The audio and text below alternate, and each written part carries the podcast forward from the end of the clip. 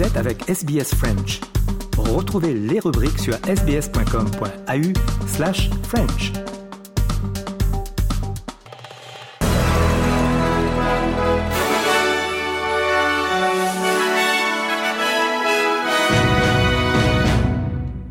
Le gouvernement fédéral a annoncé qu'il y aura un examen post-incident de la panne euh, de la compagnie Optus qui a touché des millions d'Australiens. Hier, mercredi, la panne a affecté les clients utilisant le réseau téléphonique et ses services Internet et a duré de 4 heures du matin jusqu'à environ 13 heures de l'après-midi.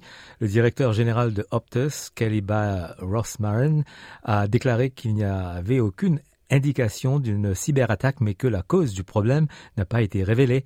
L'analyste Paul Budd affirme que la panne montre que la dépendance à un seul ensemble d'infrastructures de télécommunications est lourde.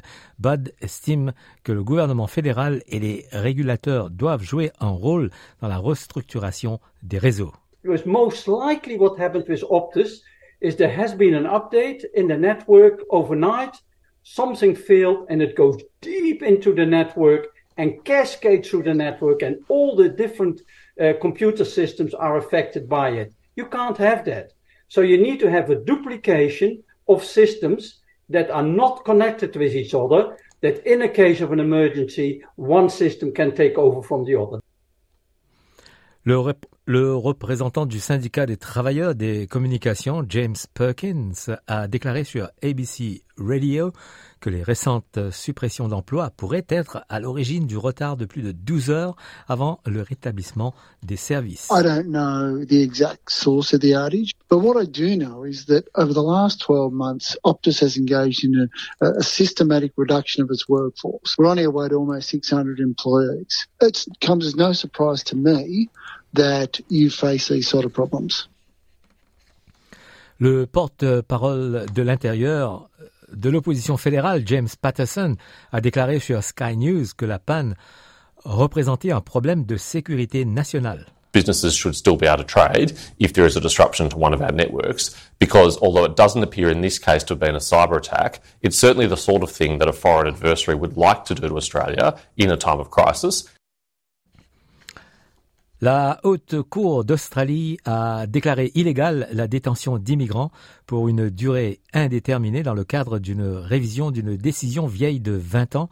Dans une décision historique, une majorité de juges de la Haute Cour a décidé que les demandeurs d'asile déboutés qui ne pouvaient pas être transférés vers un autre pays ne pouvaient plus être détenus indéfiniment.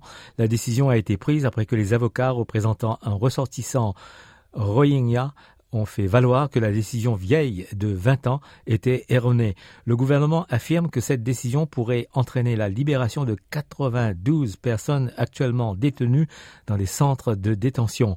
Con Karapana Diotidis, directeur général du Centre de ressources pour les demandeurs d'asile, estime que la décision entraînera également des demandes d'indemnisation pour les personnes détenues illégalement.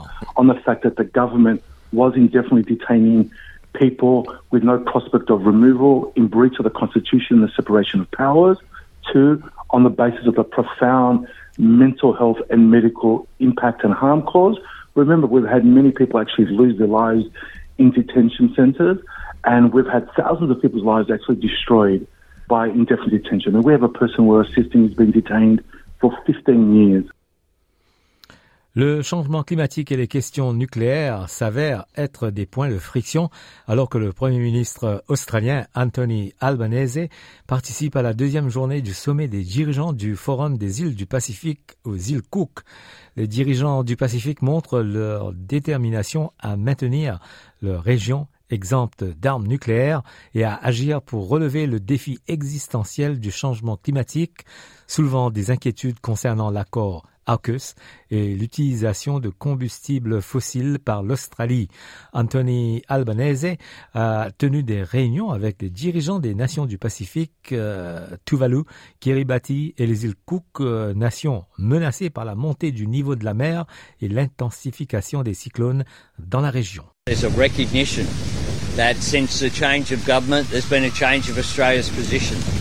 And that uh, we are taking the challenge of climate change seriously, not only domestically, but also helping in the Pacific. Le secrétaire général des Nations Unies affirme que le nombre de civils tués à Gaza montre que quelque chose ne va clairement pas dans les opérations militaires israéliennes. Le chef de l'ONU Antonio Guterres a condamné l'utilisation par le Hamas de civils comme bouclier humain, mais a déclaré qu'il était contraire aux intérêts d'Israël que le monde voit l'image terrible des besoins humanitaires des Palestiniens à Gaza. Israël s'est engagé à éliminer le Hamas en frappant Gaza depuis le ciel, en imposant un siège et en lançant une invasion terrestre. Le ministère de la Santé du Hamas à Gaza affirme que plus de 10 500 personnes ont été tuées dans la région, dont environ 40% des enfants. Antonio Guterres estime aussi que le nombre d'enfants tués dans le conflit est inquiétant et l'acheminement de l'aide humanitaire est important. Civilians must be protected at all times. International humanitarian law must be respected and upheld. About 220,000 Palestinians are now sheltered in 92 UNRWA facilities across Gaza. Crucial life saving supplies, including fuel, food, and water, must be allowed into Gaza.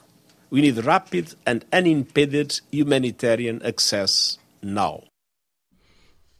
Un chantier naval de Melbourne a interrompu ses activités après que les manifestants pro-palestiniens ont bloqué les entrées, empêchant les camions d'entrer dans une zone où opère une compagnie maritime israélienne.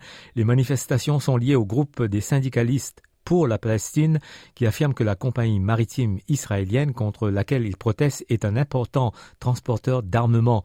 Les navires de la société sont confrontés à des manifestations contre le blocage des bateaux dans les ports du monde entier alors que les partisans pro-palestiniens font campagne contre la mort de civils à Gaza. Selon les médias sociaux du groupe des syndicalistes pour la Palestine, il y a d'autres projets de rassemblement à Port Botany, à Sydney, ce jeudi. Le premier de New South Wales, Chris Minns, a mis en garde les participants contre les conséquences de la perturbation du commerce légal. L'espérance de vie a reculé en Australie pour la première fois en trois ans en trois décennies plutôt, lors de la pandémie de Covid-19, le Bureau australien des statistiques a constaté que bien que la baisse soit faible, à seulement 0 1 an.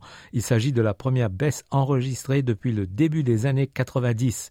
Une Australienne née aujourd'hui devrait vivre jusqu'à 85 ans, tandis qu'un homme a une espérance de vie de 81 ans. Le rapport du Australian Bureau of Statistics n'a pas comparé l'espérance de vie des Australiens autochtones et non autochtones.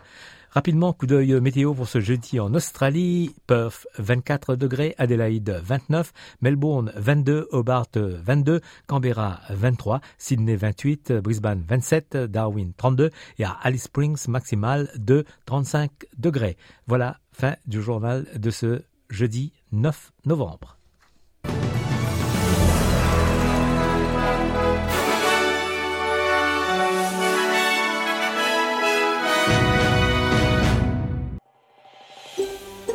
Vous voulez entendre d'autres rubriques comme celle-ci?